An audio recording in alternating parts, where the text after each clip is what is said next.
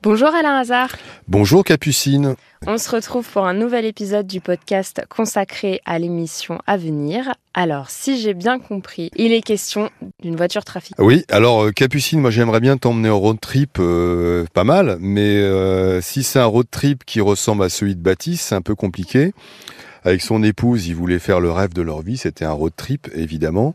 Ils achètent une voiture et figure-toi que la voiture est trafiquée non pas de 40 000, non pas de 50 000.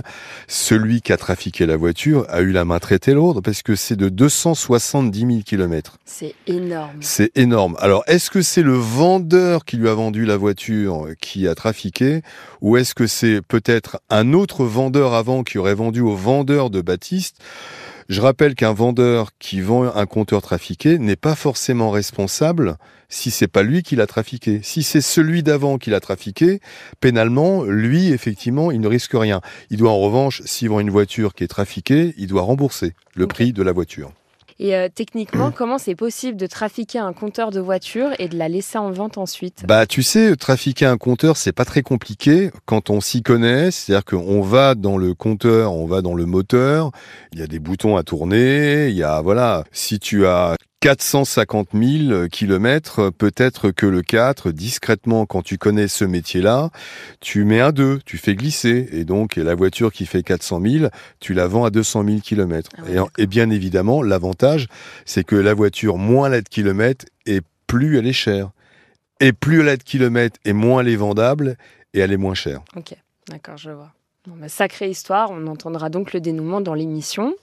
Et tu m'as parlé aussi d'un autre cas que vous suivez depuis quelques temps. Les fameuses cartes de paiement des grandes surfaces, que cela soit Auchan, Carrefour, euh, Super U, toutes, tous ont des cartes de paiement. C'est-à-dire que ce sont des cartes où tu as une sorte de crédit euh, qui te permet de voilà donc euh, c'est des crédits dans les grandes surfaces. Nous avons donc une banque euh, qui a un vrai souci avec des clients, c'est Carrefour Banque.